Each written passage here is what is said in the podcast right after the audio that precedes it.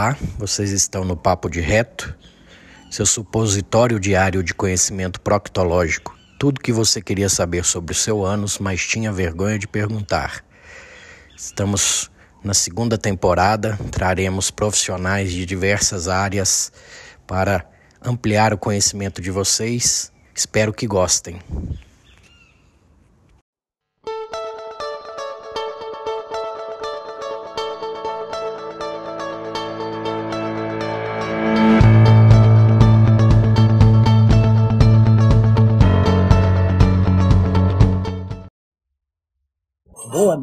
Noite. Boa noite. Tudo bem? Tudo certo. É um prazer, viu, estar com você aqui. De acordo com a nossa pré-live, aí você tem uma experiência aí com obesidade, com bariátricos, e isso me interessa bastante, né? Então vamos lá, um pouquinho da sua história de vida, sua formação, para o pessoal conhecer você um pouquinho. Primeiro, eu quero agradecer o convite dizer que é um prazer estar aqui no seu perfil, compartilhando né, um pouquinho do que a gente conhece. E eu sempre acompanho, então sou, sou seguidora assídua e hoje eu estou aqui participando, então é muito legal participar. Sim, vamos lá, vamos resumir um pouquinho para o pessoal que não me conhece, né, que está chegando. Bem, eu sou nutricionista, né, então eu tenho um tempinho que trabalho com emagrecimento, com mais especificamente com emagrecimento, né? Faltado assim. Eu digo que com emagrecimento é porque hoje a gente encontra várias linhas dentro da nutrição. Tem um nutricionista low carb, tem do, da jejum. Então, eu sou bem voltado para o comportamental, uma linha mais comportamental. E desde a faculdade, né, conforme a gente conversou, eu tive experiência com obesos mórbidos, né? Então, com a cirurgia bariátrica, que é um dos pontos que a gente vai tratar hoje na live. Então, desde lá, de estudante, no estágio, eu fui vendo a dificuldade e a complexidade que é o indivíduo obeso. Porque muita gente pensa que, eu escuto muito, ah, é só fechar a boca, isso é preguiça. Isso, eu sempre digo, isso é de quem não entende de fato que é um indivíduo obeso e que é a doença em si, a obesidade. Verdade, verdade. É isso. Então você formou na, na, aí na sua terra mesmo? Como é que foi essa trajetória aí? Sim, eu sou de Aracaju, Sergipe, fica aqui no Nordeste, do ladinho da Bahia, que eu acho que é onde as pessoas mais conhecem. E me formei na Federal daqui, na UFES, eu entrei em 2009 na faculdade, foram quatro anos. Foi a segunda turma que teve aqui no estado, então foi quatro anos de estudo. Aí vem pós-graduação, depois após, aí fiz nutrição clínica, pós-graduação. E aí teve os cursos, né, modulação intestinal, e a gente nunca para de estudar. Toda hora tem um curso, tem uma atualização, porque clínica a gente precisa estar se atualizando. Verdade, verdade essa questão da nutrição comportamental é, é muito importante, né? Pra, até para diferenciar o nutricionista, né? Porque se você não ensinar comportamento para o seu paciente, né? Ele vai ficar rodando de nutricionista em nutricionista, ainda mais o obeso, né? E eu, eu creio que você deve escalonar, né? Não começa tudo de uma vez, porque sabe que aquele é, aquele paciente. Eu estou vendo isso na nutrologia, que eu estou fazendo após agora, né? A questão da nutrologia comportamental e, e de lifestyle, né? Mudanças de estilo de vida. Não dá para assustar ele de uma vez, né? Como é que você vê essa parte? É essencial lidar com, eu digo, com o hábito, o hábito alimentar. Então, indivíduo chega com um costume, então ele tem aquele, aquele hábito de comer aquele alimento há anos. Então ele come, por exemplo, no café o, pão francês com manteiga e queijo.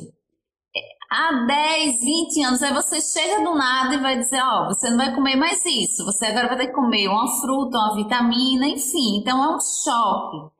Sem falar no, no, apego emocional, que muitas vezes também tem esse, esse indivíduo com aquele alimento. Ah, minha mãe preparava o pãozinho com café. E sempre que eu consumo, eu lembro da minha mãe, lembro da minha avó. Enfim, então, a alimentação envolve vários, vários eixos, né, que a gente diz. Então, tem o fator emocional, tem cultural. Aqui no Nordeste, a gente come o tipo de alimento que no Sul não come, não é o hábito. Então, tem o social, tem o econômico, então tem vários fatores. Quando a gente está de frente com o paciente, eu digo que eu não trato a doença, eu trato o paciente, o indivíduo. Então, você tem que entender qual é a relação desse indivíduo com essa comida. Por que, que ele chegou ali com aquele peso? Tem, teve um fator, teve um, um trauma, teve também um gatilho para isso ter acontecido. Às vezes o paciente fala, ó, depois que eu me separei, foi que aí que as coisas desandou. Então, conversando, né, a escutativa que a gente fala, com a escutativa você vai, vai conhecendo esse paciente, vai conhecendo a realidade dele e a partir daí a gente traça um plano ou uma estratégia nutricional, porque não adianta a gente simplesmente empurrar é, plano goela abaixo, como a gente diz, e o paciente não aderir. Então, a aderência vai muito desse dessa conversa, dessa consciência, de mostrar para ele por que, que eu estou passando isso em vez do pão, né? Por exemplo, para ele entender que tem um motivo e que aquilo também pode ser por um tempo. Ele pode eventualmente comer o pãozinho dele com, na chapa com manteiga. Então, entender que tudo tem uma necessidade, tudo tem um motivo e tudo tem um objetivo. Então, a gente traçar junto, caminhar junto com esse paciente é importantíssimo. Então, na prática, eu vejo como essencial o fator hábito, né? Hábito alimentar. Perfeito. E tem a questão também da relação, no caso médico-paciente, nutricionista-paciente, a questão da empatia, né? O paciente, eh, eu trato muito intestino irritável, muito essas doenças funcionais, né, que a medicina tradicional coloca os rótulos aí de idiopático, né, que é algo que não uhum. tem causa, mas na verdade são múltiplas causas.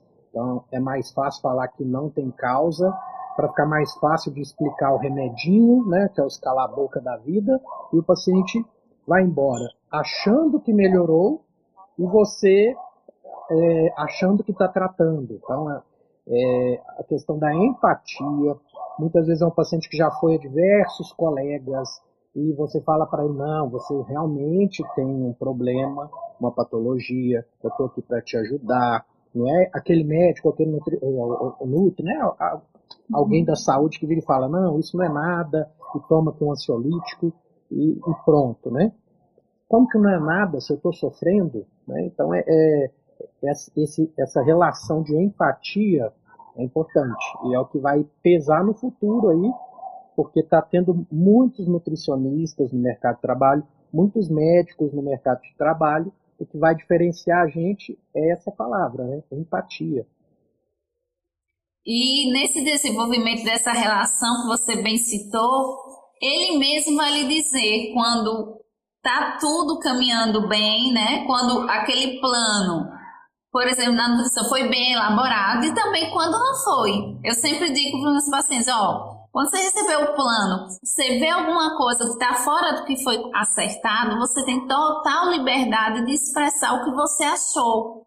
Porque o paciente, ele tem que se sentir, como você bem falou, acolhido e, de fato, que a gente fala, né? E uma estratégia individualizada. Na medicina não é diferente, porque a gente, eu sempre digo, tem médico que olha para você, pega aquela receita padrão, né, que tá na gaveta, e, e sai dando para todo mundo, por exemplo, que tem síndrome do intestino irritável, um exemplo.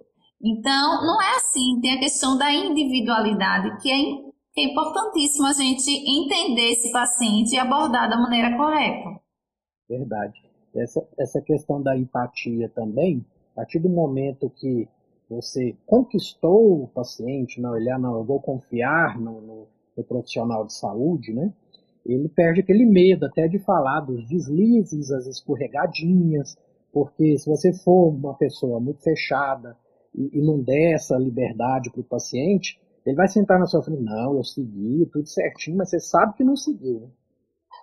Exato. E o obeso, né, que é o que a gente está falando hoje aqui, ele tem muito subnotificação. Por exemplo, a gente usa muito diário alimentar, os próprios estudos já falam, ó, é uma ferramenta que você já sabe que vai ter subnotificação, porque ele nunca vai lhe relatar, ainda mais em primeiro encontro, vai lhe relatar tudo que de fato ele consome. Então ele sempre vai omitir a comidinha dali, outra acolá, né? Então realmente é, é bem pontual mesmo isso aí que você relatou. Pronto, e essa questão das ferramentas que você está falando, você, você faz, tá, você está no módulo 2 do Murilo Pereira também, né? Não, o Murilo, eu fiz só o 1, um, né? Uhum. E não, não dei procedimento, mas tem dois, né? Que é em Brasília, foi, foi em Brasília na época, né? Isso, eu tô, eu tô na segunda turma, é, que ainda vai realizar e a pandemia não deixou, vamos falar assim. E ele deu algumas ferramentas para a gente estar aplicando nos nossos pacientes, sabe? E, e, é muito interessante isso, que às vezes essas ferramentas que a gente, tipo uma pré-consulta, que ele vai preencher uma lista ou outra ali, às vezes era coisa que ele não falaria com você frente a frente, mas que no num checklist ali ele coloca. Então aquilo te, já te, vamos dizer, te coloca à frente para conseguir sentar com esse paciente e, e tratá-lo, né, realmente. É, muito legal essas ferramentas mesmo. Sim, então, sim. Pronto. É, papo aqui se deixar vai longe, né? Que a gente vai surgindo outras coisas, mas a gente tem um roteirinho para a gente seguir. É, então pronto. Obeso saudável. Existe isso e qual que assim é, a relação da obesidade com a microbiota? O que, que você tem estudado sobre isso? Vamos lá, é outra, é outra grande questão. Existe obeso saudável, existe gordinho saudável. Eu digo que estado nutricional é diferente de padrão de estética. As pessoas estão confundindo muito isso. Então, principalmente quando vai para a linha comportamental, porque pensa que a linha comportamental vai aceitar o gordinho como saudável. Não é assim. Obesidade é uma doença, tem que ficar bem claro isso. Já um padrão estético é outra questão. É, você não é obrigada a ter um corpo de, da, de tal atriz, de tal cantora, certo? Mas você tem que estar com seu peso dentro para sua altura, né, que a gente fala no MC e outros parâmetros saudável. Então, isso é essencial as pessoas pararem de, de, ter essa confusão de, de, ah, mas eu sou gordinho, meus exames, não sei se você escuta, mas meus exames são todos normais. Né? Eu digo, mas você não fez todos os exames mais precisos, né? Mas, e o exame muitas vezes é um, é um período, ele, ele tira, ele resiste aquele período. Não quer dizer que você, depois que fez o exame, você pode... sem, sem contar que o pessoal, quando ah. sabe que vai colher exame, os três dias anteriores está se comportando ali. Então aquela foto, ela já vem falseada, né? Exato, tem isso também, exato. Então, é, é, é, bem, é bem famoso, bem comum a gente ouvir essas alegações. Então, assim, a obesidade é uma doença, é uma doença que tem um impacto metabólico, né, fisiológico. Eu sempre digo quando você aumenta seu tecido adiposo, né, que a gordurinha não é somente porque você não vai caber naquela calça, naquela roupa, não. Se aumentou esse tecido adiposo, você aumenta o que a gente fala, o nível de inflamação no seu corpo. Porque o tecido adiposo, ele produz substâncias, né, a leptina, a adiponectina, e essas substâncias, em níveis desregulados, elas chamam inclusive os macrófagos tipo 1 e ali começa que a gente fala que é um processo inflamatório. Então, para quem é leigo, né, quem não está chegando por agora, então é importante saber que ali você já está tendo o que a gente fala inflamação de baixo grau. Então, muitas vezes não é detectado, mas ela está ali, está constante. E essa inflamação de baixo grau pode e desencadeando aí outras alterações, como por exemplo a resistência à insulina. Aí eu digo que começou, pronto, aí começou a festa. Resistência à insulina, Aí vem esteatose hepática, é gordura no fígado. Aí tem alteração nos níveis de gordura. E tem, claro, a desbiose. que é isso a desbiose, para quem não conhece né, esse termo?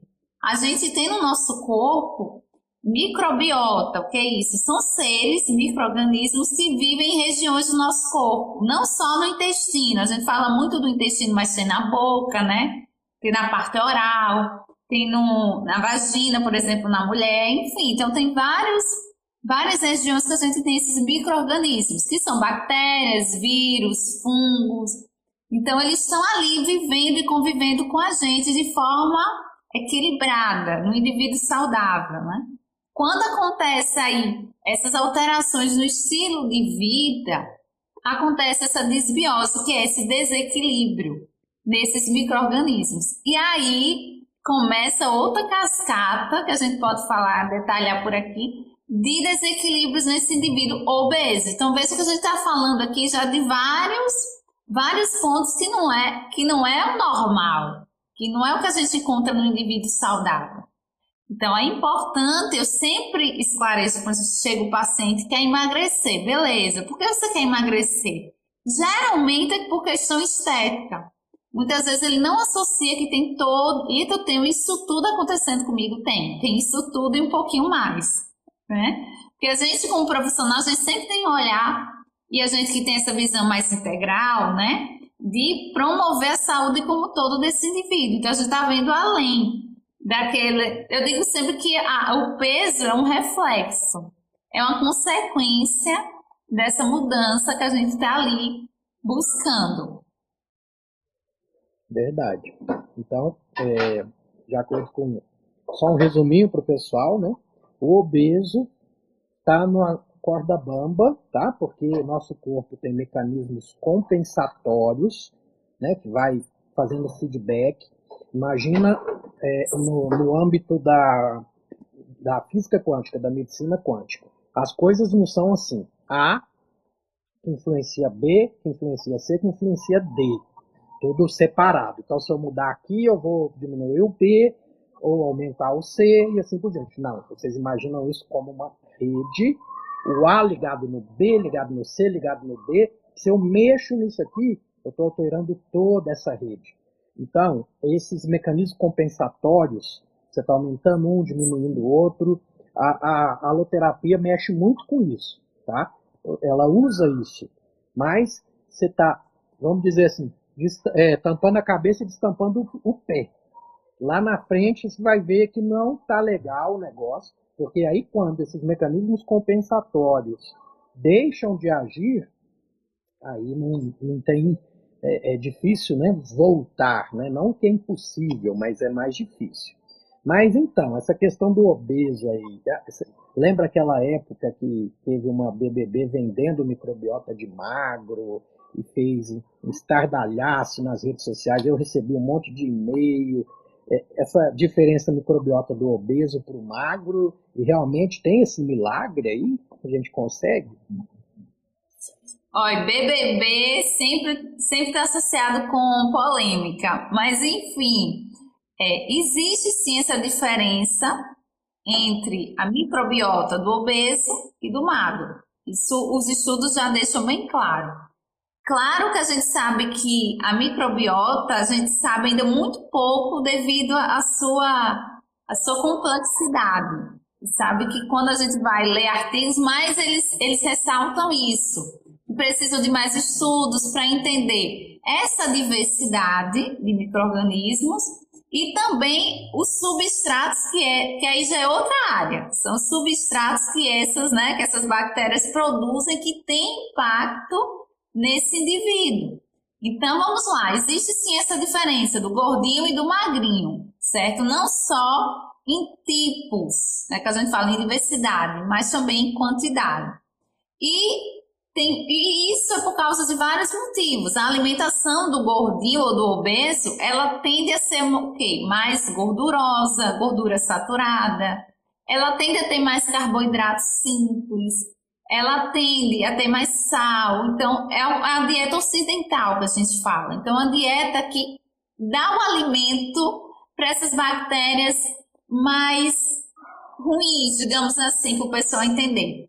Então, a alimentação interfere bastante nessa microbiota. O tipo de alimento que você escolhe no seu dia a dia vai possibilitar ou não certas bactérias sobreviverem. É a mesma coisa um indivíduo, você está preso em um quarto. Vamos fazer uma analogia. Chega lá uma pessoa e não lhe oferece nada de alimento. Você, com o tempo, vai morrer. Não tem alimento para você, não tem alimentação. Já se você está ali preso, mas todo dia tem, a cada três vezes ao dia tem sua refeição, você vai continuar sobrevivendo. A mesma coisa são as bactérias. Então, alimentação e outros pontos também, atividade física. Já tem vários estudos que apontam quando você faz atividade física, você modula também essa microbiota. O sono, que é um fator que muitas vezes as pessoas deixam de canto, dorme tarde, acorda tarde. E a gente sabe que o sono também interfere nessa microbiota. E lá desde o início, né, a mãe, como é que foi essa gestação, como é que foi o parto desse indivíduo, o parto normal, cesáreo, teve amamentação, não teve. Então a gente diz que essa microbiota ela é constituída desde os primeiros dias, né, desde os primórdios. E aí você tem uma característica, uma microbiota formada. Ah, Nutri, mas isso é fixo, eu não posso mudar de jeito nenhum. Pode. Você mudando seu estilo de vida, você vai modificando essa microbiota intestinal.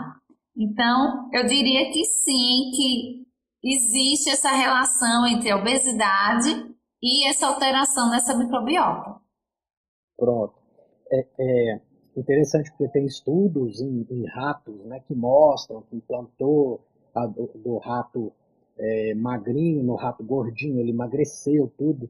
Mas no, no, ser humano existe o transplante fecal, existe os, é, os probióticos, só que assim, você tem que pensar o seguinte, você prefere, vamos pôr, fazer uma polêmicazinha, você prefere comer cocô a vida inteira para tentar modular aquilo ali ou mudar hábitos, né, gente? Vamos, vamos falar, o transplante fecal, ele dá algo momentâneo, mas você parou o transplante fecal, por exemplo, a sua assinatura de microbiota que você formou lá atrás, ela, se você manteve hábitos, dieta, não faz atividade física, vai voltar ao que era anteriormente.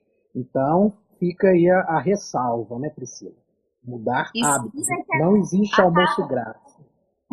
Que a cada três dias, né, essa, essa microbiota ela é reciclada, ela é modificada. Então, você se alimenta, às vezes, na alteração de um ou dois dias nesse seu estilo de vida já tem impacto nessa microbiota. E a gente pode falar também, existe muita gente também que não tem um estilo de vida saudável e que recorre aos probióticos, que também está muito em voga. Ah, eu vou ali na farmácia, compro meu probiótico, vou ali, manipulo, e não é bem assim. A gente sabe que, inclusive, essa, esse probiótico pode inicialmente até ser danoso né, para esse, esse supercrescimento, enfim, outras questões que estão envolvidas aí. Então, não é simplesmente também tomar uma cápsula. É importante você, de fato, mudar o seu estilo de vida. Não existe almoço de graça, com certeza. Então, é, tem uma pergunta interessante, aí o leigo oficial mandou. Um paciente que tem uma mutilação do seu sistema digestivo intestinal pode ter uma microbiota saudável? É interessantíssimo porque tem tudo a ver com o que nós vamos falar agora, né? A cirurgia bariátrica, que é um extremo e pode sim ser considerado uma mutilação do sistema do. Você está enganando o sistema. Até porque você modula a microbiota com essa cirurgia ao ponto dessa pessoa reverter diabetes, reverter doenças crônicas mesmo não mudando certos hábitos. Então, realmente pode acontecer isso e tem como pós-bariátrico ser bem saudável, sim. Então, a gente entra no nosso próximo tema, aproveitando o gancho dessa tá. pergunta, tá? Manejo nutricional no pré-operatório de bariátrica. Você tem experiência nisso na sua formação? Você me contou, né? Então, como é que é? O, o, o gordinho chegou lá no pré-operatório de bariátrica, chegou até você? Como funciona esse, esse manejo? É, como você bem falou, na, na formação eu participei muito lá do, do hospital universitário, né, que a gente diz. E lá tem, é bem referência na questão da cirurgia bariátrica. Como é que acontece para quem está chegando agora? Então, existem pré-requisitos, existem critérios para a pessoa ter essa cirurgia, fazer essa cirurgia. Então, ah, eu, eu tô gordinho, vou fazer uma bariátrica e tá tudo resolvido. Não é bem assim. Então, tem que ter o IMC entre 35 a 40, tem que ter doenças associadas e tá cada vez até mais criterioso isso, né? Os últimos pré-requisitos aí exigem até um tempo pregresso dessa, dessa obesidade. Que acontece também do indivíduo estar tá com o IMC muito próximo, ah, eu vou engordar para chegar na minha meta para eu fazer a cirurgia. Então, também até isso, já, graças a Deus, já estão se atentando. Quanto tempo você tem esse, esse MC alto? Né? Ou está ainda esse MC? Então, primeiro tem que ter esses critérios. Segundo, você tem que ter uma equipe multidisciplinar. É importantíssimo as pessoas saberem por quê. Porque é uma, é uma mutilação, como bem falou aí, que você vai ter impacto para o resto da sua vida. Então, você não pense que ah, eu não quero fazer dieta, eu vou fazer uma bariátrica. Pura ilusão. Porque aí é que você vai fazer uma bela de uma dieta. E uma dieta por um bom tempo. E esse controle vai ser pro resto da sua vida. Então, a, doen a obesidade é uma doença crônica. Então, como uma doença crônica, ela exige um controle contínuo, certo? Então, tem que ter essa equipe. Quem é essa equipe? Um endócrino, um cirurgião, um nutricionista, um psicólogo é importantíssimo e um preparador físico, que nem todas, nem todas as unidades têm, mas que também é fundamental no acompanhamento desse paciente. Então, no pré-operatório, né, vamos logo falar no pré, você chegou lá, o que a gente vai trabalhar com esse indivíduo? A gente vai tentar inserir hábitos saudáveis nele, vai tentar ao máximo fazer com que ele entenda a responsabilidade dessas mudanças de hábitos já naquele período. E também vamos promover a perda de peso, porque a gente sabe que tem que ter de 5 a 10% dessa perda de peso. Para cirurgia, tem menor risco. Então, quanto menor o peso, né, todo o processo cirúrgico acaba sendo mais tranquilo. Então, eu tive, por exemplo, experiência no, lá no hospital, chegava paciente no pré, no pré e nem fazia cirurgia. Por quê? Porque lá tinha um critério rígido que a pessoa tem que ser, tem que ser aprovado pelos profissionais. Então, se você não era aprovado pelo, pelo psicólogo, você não tinha liberação de cirurgia. Então, isso ia obrigando o paciente a aderir a esse, a esse protocolo. Então, às vezes, o paciente conseguia mudar tanto que ele chegava, eu não vou fazer mais, eu já perdi tanto peso, para que, que eu vou fazer essa cirurgia?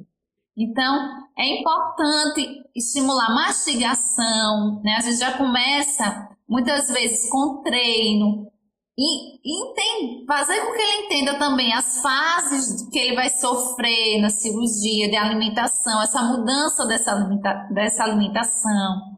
O que é que vai acontecer se ele não seguir essa alimentação à risca no pós-operatório?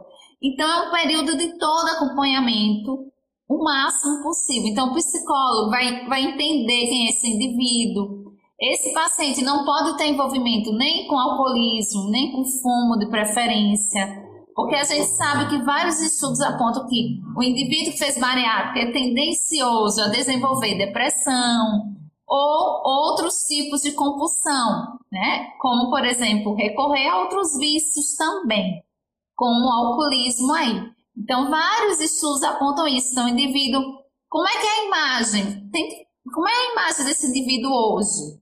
Como é que ele vai se ver assim que ele fazer essa cirurgia? Porque eu digo que a cirurgia é rápida. Você faz lá, não é uma, não é uma cirurgia complexa, né? Você deve saber muito mais do que eu, né, como médico aí. Então, eu digo que a cirurgia é rápida. Agora, o impacto que ela vai causar na vida desse paciente vai ser bem maior e a longo prazo. Então é importante ele estar consciente de todo todo o processo envolvido. Então, eu digo que essa é a base do pré. A gente olha também, faz toda a avaliação, né? Então, faz a avaliação clínica desse paciente, vê se ele já tem, com certeza, ele já tem carências nutricionais. Então, a gente olha boca, se tem ferida, se tem queda de cabelo, como é que está essa pele, como é que está a questão da composição corporal, tudo isso a gente avalia e já começa uma suplementação e faz exames também relacionados. Então, como é a cirurgia eletiva, a gente tem tempo para preparar esse, esse paciente o máximo possível para ele entrar lá na, na cirurgia o mais equilibrado ou mais próximo possível do ponto de vista nutricional. Então tem todo esse acompanhamento com esse indivíduo no pré, né? Verdade. Excelente, seu ponto de vista. Mas, é, o que tem acontecido muito, quando eu for, é, fiz residência de cirurgia há três anos atrás, eu participei, de, acompanhei um serviço de bariátrica também, que tinha psicólogo, nutricionista, tinha tudo o que é o protocolo correto, mas nós sabemos da banalização hoje em dia. O colega que não tem equipe e opera, vamos falar assim, e depois, no pós-operatório, não, vou mandar você para outro, para é, acompanhar com outro colega, um nutrólogo, alguma coisa assim. Então, essa relação médico-paciente aí está fadada ao fracasso, vamos falar assim, né? Igual o Leigo está falando novamente, a questão de colocar a família também. Os psicólogos têm isso, de grupo, né, de, de pessoas que já operaram com pessoas que vão operar, sentam ali junto com os familiares e todo mundo decide junto a essa mudança de vida que vai impactar para o resto da vida dessa pessoa. Né? Por conta disso, desse abandono que a maioria, é, não vou falar a maioria, mas pode pôr aí uns 30% aí, fica sem, sem pai nem mãe, vamos falar assim, é, eu na modulação intestinal acabei tendo, criando protocolos para seguir esse paciente, aquele que o cirurgião não gosta de acompanhar e solta, eu acabo pegando pela mão, vamos lá, porque, querendo ou não, o pós-bariátrico, ele é um disbiótico por excelência, que ele tem uma alça cega ali, então tudo isso a gente põe na balança, né? E completando a questão do seu, da, da banalização, da, da busca da, pela pílula mágica. Tem uns que vai, coloca todo o peso na cirurgia e fala é, que vai mudar minha vida mesmo, mas não vê o pós, as consequências a longo prazo daquilo ali, né, que é, muitos não vai poder voltar a comer o que comia, ou se voltar vai, vai reengordar, igual a gente vai falar mais para frente. Está banalizando tanto que estamos vendo adolescentes e crianças operando sem, fazendo bariátrica, sem antes tentar mudar hábito, mudar aquele ambiente tóxico que fez essa criança ficar obesa. Então, isso é muito importante. E no pré-operatório também vocês ajudam muito, você mesmo disse a questão aí da suplementação, tudo, porque tem muito obeso desnutrido, que está faltando micronutrientes, né? E obeso sarcopênico, obeso que não tem musculatura. Aí você opera esse paciente sem verificar tudo isso, aí vem as complicações, as fístulas, as reoperações. Então, você preparando. Né? Isso, você preparando esse paciente com a equipe multidisciplinar, a chance de sucesso é altíssima. Tanto na minha época lá da residência, o, o, o professor né, que operava, se o psicólogo falasse, professor, não opera por isso, aquilo, outro, ele não operava. Esse paciente ia ficar um, dois, três anos no grupo ali para ver se entrava, né? Então é muito importante essa questão do, do pré mesmo bem feito, né? E eu lembrei agora, também tem as despedidas, né? Que é muito comum nesse grupo do pré. Ah, eu vou comer, vou para a pizzaria, vamos se despedir desse alimento, do alimento X, do alimento Y.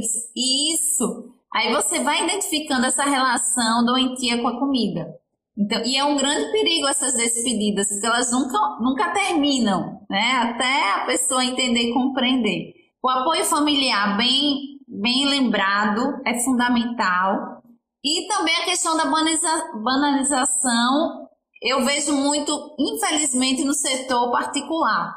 Já aconteceu várias vezes comigo de chegar paciente, agendar consulta, eu vim aqui para pegar um relatório para autorizar para o meu plano de saúde. A pessoa chega na primeira consulta simplesmente querendo essa liberação. Eu, epa, não é bem assim, né? Que as coisas andam. Não é bem assim. Então, tem muito disso. E eu observo muito, infelizmente, no setor particular, né? Nos planos, com cirurgiões que fazem aí, como você bem falou, avulso, né? Por conta própria. Verdade. Então, pronto. O paciente foi bem preparado, operou por uma boa equipe, vai continuar seguindo a vida inteira com essa equipe, principalmente. Você casa com seu cirurgião, você casa com o nutricionista. E ele voltou agora no pós-operatório contigo. Como é que é esse manejo no pós-operatório? É ser, ser bem, bem salutar essa questão do, pra, do a longo prazo, né? O paciente vai ter, ter esse acompanhamento. Inclusive tem resolução lá de 2007, se não me engano, um ano, e diz lá os meses, quase mais de um ano que essa pessoa tem que ter lá acompanhamento obrigatório com nutricionista, no caso da nutrição. Mas toda a equipe é fundamental. Então vamos lá, a pessoa fez a cirurgia, aí a gente começa com as fases dessa dieta. Porque ele vai sair lá da, da, cirurgia, ele não vai comer um prato com arroz, feijão e carne. Nem se iluda com isso. Inclusive, a gente fazia muito exercício no pré-operatório da maçã para treinar a mastigação. Então, você tem que pegar, levava lá e deu uma, deu uma mordida, mastigue 30 vezes esse, esse pedaço. Porque é um paciente que está muito acostumado a comer rápido, a comer em frente à TV. Então, aí entra também essas estratégias que a gente trabalha desde lá do pré-operatório. E o volume, né? Porque primeiro, vamos lá as fases, né? Que é o que o pessoal mais tem dúvida ou é curioso. Primeira fase é a líquida restrita, ou seja, a pessoa vai tomar basicamente uma água é, coada, né? Então, tudo é bem não tem que ter resíduo nenhum. Então, é água de coco, é um caldo que você fez lá e coou, tem que estar sem resíduo. Então, são 50 ml. E aí tem um tempo, né? Que a pessoa, a cada 30 minutos, a pessoa vai tomando aquele líquidozinho. Então, eu já, eu já digo para o paciente, ó, você acha dieta ruim agora? Você vai passar mais de uma semana só no copinho, viu? Bebendo a cada 30 minutos um líquido. Então a pessoa já começa a ter um pouco dessa realidade de que a dieta não vai ser assim, tudo posso à vontade, não é bem assim. Então, a primeira fase é essa líquida, restrita, que a gente diz. A segunda já é a, a líquida completa. Então, já entra as vitaminas, né? Já entra o leite, né? E aí é uma grande questão, porque se for vegano, se for vegetariano, aí já é mais um, um ponto a ser trabalhado. Porque eu, vocês podem ver que nesse indivíduo a gente se preocupa muito com a questão da proteína. Por essa dieta ser muito restrita, então é uma dieta que a gente diz que você coa, você coa, você perde um monte de nutriente ali. Então, é uma dieta bastante restrita. Então, para você adequar o teor de proteína, nesse indivíduo, você tem que estar ali no pé, tem que estar fracionando e tem que estar entrando com alimentos que possibilitem isso, inclusive suplemento, pode ser um whey, pode ser também um suplemento vegano, se for um indivíduo que tem essa opção. Então a gente já tem no mercado, então a gente fica atento para essa questão da adequação da proteína. Que a gente vai falar também das alterações, então a gente sabe que é um indivíduo que perde gordura, mas também perde massa muscular. Então, essa perda de peso não é só gordura. Então, a gente já falou anteriormente, já é um indivíduo que tem uma, uma porcentagem baixa de proteína, né, de massa muscular, e tende a perder ainda mais nesse processo de perda de peso devido à cirurgia. Então, a segunda fase é a líquida restrita. A terceira, a gente entra para pastosa. Então, é tudo batidinho, é um purê, é uma sopa batida, é tudo batidinho. Um ponto importante são os utensílios. Então, é tudo no pires. Então, para a pessoa, pequeno volume, é fracionado. Por quê? Porque, a depender da técnica né, que foi feita essa cirurgia, por exemplo, pode estar 30, 30 ml lá do estômago, né, a capacidade. Então, é, uma restrição de volume. Então, você tem que fracionar, tem que ver a mastigação para não ter nenhuma complicação. Então, vocês vão vendo que não é tão fácil assim. E a quarta fase, que é a branda, né, que é a normal. Mas mesmo assim, é um arroz empapado, que a gente fala, ou papa, é um feijão bem amassadinho, é uma carne moída. Então, ele passa por essas fases, certo? E aí tem restrição de açúcar, são 15 gramas de açúcar por dia, porque pode ter também complicação, tanto de açúcar como gordura em excesso. Então, é um paciente que ele come qualquer coisinha a mais, ele vai passar mal, né? Porque o próprio corpo, não, essa alteração né, na estrutura vai provocar reações. Então, a gente tem que ter esse controle minucioso dessa dieta. Perfeito. Então, é um paciente que tem que entender que no começo ele vai tá quase que diariamente, depois vai passar para semanalmente, depois quando já tiver mais adaptado mensalmente, mas no máximo vai chegar a seis em seis meses, que eu acho que é o mínimo aí que a pessoa é, que é pós-bariátrico, né, dependeria aí do, do, do profissional, vamos falar assim, andar com as próprias pernas, né, vai criando independência devagar, né, e dependendo do grau aí do, do conflito, se foi resolvido ou não antes de operar, o conflito que ele tem com os alimentos, a compulsão. Não sei se você já, já viu isso no serviço, aquele paciente que operou recentemente, ele bebe litros de leite condensado para burlar o próprio sistema que foi criado, né? MMs, leite condensado, é, coisas hipercalóricas e acaba não se beneficiando 100% dessa cirurgia. Você já chegou a ver isso? Sim, tem o reganho de peso, tem paciente que fez daqui a um ano, tem que fazer de novo, tem complicações né, da cirurgia, que aí a pessoa tem que abrir para ver lá o grampo que soltou, alguma coisinha assim que às vezes acontece.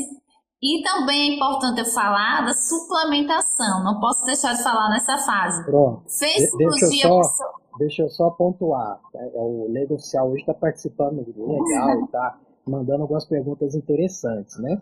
É, o vegano que, que, faz reposição de nutrientes só existe em alimentação do reino animal. Quais seriam, como seriam? Sim, esses pacientes, principalmente veganos, é, é, é, é suplementar a vida inteira, tá? Tem algumas coisas aí que ele vai ter que suplementar a vida inteira, alguns casos injetável, alguns casos sublingual, alguns casos via retal, tem também a gente consegue fazer algumas coisas via retal. Então, essa questão da suplementação, acho que é importante você pincelar mesmo para a gente. Isso. Tem a questão da B12, que eu acredito que é um, é a vitamina mais conhecida, né, ter essa carência, porque tem um fator intrínseco lá no estômago, né, que é quem possibilita a absorção dessa vitamina. Então, já é uma vitamina que você sabe que você vai ter que suplementar, mas existem diversas outras, ferro, cobre, zinco, porque também não, tem a depender da cirurgia, não altera seu estômago. Tem lá também boa parte desse intestino, que é onde acontece a absorção de vários nutrientes, também é limitado. Então, cobre, zinco, tem cálcio também, que a gente pode falar aqui, selênio. Então, vejam a quantidade de micronutrientes que esse indivíduo vai ficar limitado de absorção e vai requerer essa suplementação. Existe suplementações já específica para bariátrico, né? Preparada, personalizada, enfim. Mas também pode ser preparada aí, a depender do, do paciente, uma manipulação, né? Com a dosagem que for mais adequada para esse paciente, individualizada.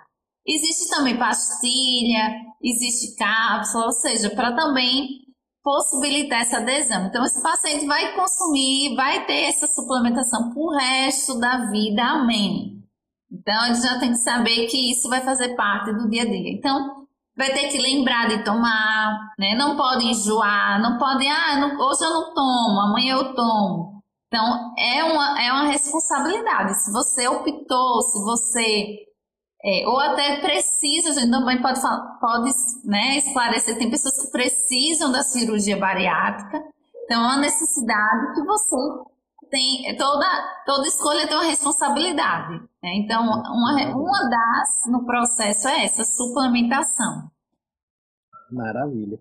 Então pronto, esse paciente operou, só que ele sumiu do seu consultório, ele começou aí a, a fazer essas, não tinha resolvido a compulsão, esse estômago ele dilatou novamente, isso pode acontecer. Então ele começa dando volumes cada vez maiores, esse estômago vai se adequando novamente a esses volumes maiores. Então ele voltou para você com reganho de peso pós-bariátrica no seu consultório. Como que é seu manejo com esse paciente, Priscila? Aí eu digo que a gente volta para a estaca zero, recomeça, né? Porque é um paciente Primeiro você vai ter que identificar o porquê, por que, houve esse reganho, né? Quais foram os gatilhos envolvidos nesse reganho? Foi uma questão psicológica?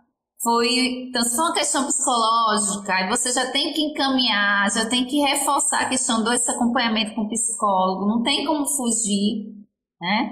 Então, você tem que trabalhar com essa questão da equipe muito próximo, né, com, com o profissional e com esse paciente. Então, rever com esse cirurgião o que é que, que, é que de fato pode ser feito, o que é que não pode. E aí você faz toda aquela reavaliação. Como é que está o estado nutricional desse indivíduo? Ele estava tomando suplemento, não estava tomando? Ele estava fazendo atividade física? É outro ponto também que a gente falou aqui, mas que possibilitem muito a adesão desse paciente. E é importante a gente falar aqui que é um indivíduo que, do ponto de vista estético, tem essa transformação. Então, ele era um obeso, ele tem um emagrecimento rápido, né? A depender do paciente, de um ano, um ano e seis meses, ele perde mais de, de 12 quilos, muito mais que isso, a depender do paciente. Então, já começa a ter aquela questão estética, de ter excesso, que a gente fala no popular, do pelanca, né? De, de, daquela coisa flácida que muitas vezes incomoda dele ir para uma academia, dele, aí já tem outras questões que ele tem que trabalhar. Ou então ele se via numa imagem corporal e agora ele se vê em outra. Como é que ele vai, como é que é essa percepção dessa nova imagem corporal dele? Então, por isso que desde lá do pré-operatório, você tem que ir trabalhando também essa questão dessa atividade física para enrijecer, para né, fortalecer, enfim. Então, você tem que identificar o porquê e a depender desse porquê, você vai interferir do ponto de vista de nutrição, com a nutricionista ou com o psicológico aí, com, com a equipe do psicólogo. E trazer de novo essa consciência, porque ó, você chegou aqui você viu que a cirurgia não é definitiva, você é a prova cabal de que não é 100%, fez está livre. Você aqui, né? Quando é que de fato você vai entender e compreender que está nas suas mãos é, o, a, o bom sucesso, o sucesso dessa, dessa cirurgia. Né? Então, a gente trabalha também muito com essa conscientização desse paciente, para não ficar esse vai e vem, esse vai e vem sofrendo, né? Maravilhoso. Só para a gente fechar, como o leigo oficial está com perguntas interessantíssimas, né? E, assim, no papel o SUS é lindo, e ele tem que funcionar. Se não funcionar na sua região, é, eu sugiro ouvir um podcast que eu fiz com uma excelente advogada, que ela fala que tem como acionar para conseguir essa suplementação, né? Gratuita, via SUS, tá? Mas tem que mexer alguns pauzinhos aí para conseguir. Mas, em suma, foi muito interessante, foi agregou muito, tá? fiquei muito satisfeito com o resultado né, dessa nossa live. E eu sempre peço para os meus convidados, Priscila, livros que mudaram sua vida, pode ser da área, fora da área. Como eu sou viciado em leitura, é, eu gosto dessa dica de leitura do meu convidado. Ó, oh, eu confesso que é difícil, é difícil a gente que lê assim um pouquinho, um pouquinho mais, escolher, né? Aí eu fiquei pensando, meu Deus, quais os livros que eu, que eu posso compartilhar? E me vieram três à mente. Um que é, é a cabeceira da, da, é, fica na cabeceira, como a gente diz, né? Que realmente todo dia eu leio, que é a Bíblia, que é um livro que para mim é um guia de fé e prática. Então, é aquele livro que eu releio, releio, releio e sempre tem algo novo a me acrescentar.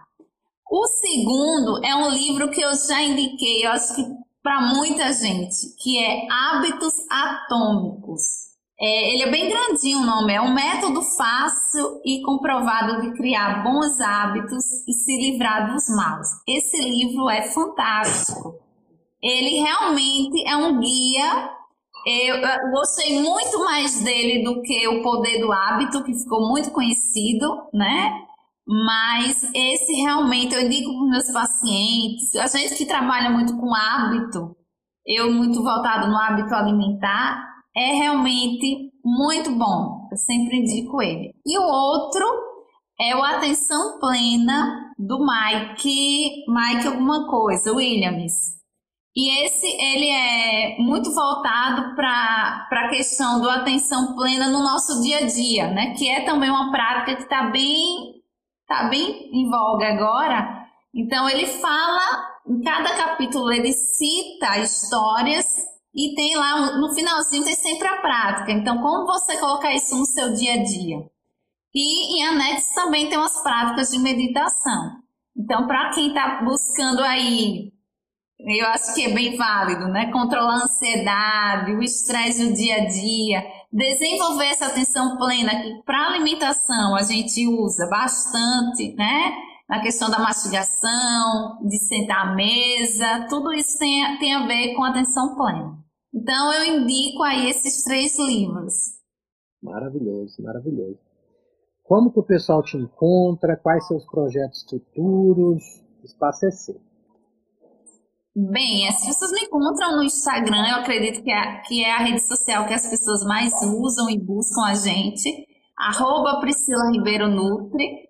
Tem podcast também, que é o Nutrição Sem Neura, Sem Modismo. Tem o canal do YouTube. Então, vocês me encontram em uma dessas três redes sociais. E lá a gente sempre tem conteúdos do dia a dia, a gente tem uma maior proximidade com o pessoal.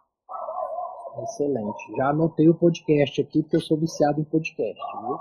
Que bom. Já... Toda terça-feira é meu dia no episódio novo. Maravilha. Alguma frase final para o pessoal, para eles é, para ficar marcado assim a, nossa conversa? Eu uma frase eu diria para não buscar atalhos nada na nossa vida, né? Como a gente falou muito de obesidade e bariátrica, eu acho que cabe. A gente sempre tem a tendência de buscar um atalho para resolver os nossos problemas. E para resolver, a gente tem que ir na causa base, né? Para de fato ter uma resolução. Então vamos encarar os nossos problemas de frente, né? E aí a gente vai ter um bom resultado. Maravilha. Muito obrigado pelo seu tempo, pela sua atenção. Foi muito bom mesmo. Superou minhas expectativas em muito. Gratidão e carpe diem. Oh, muito obrigada pelo convite mais uma vez. Boa noite, fica com Deus. Boa!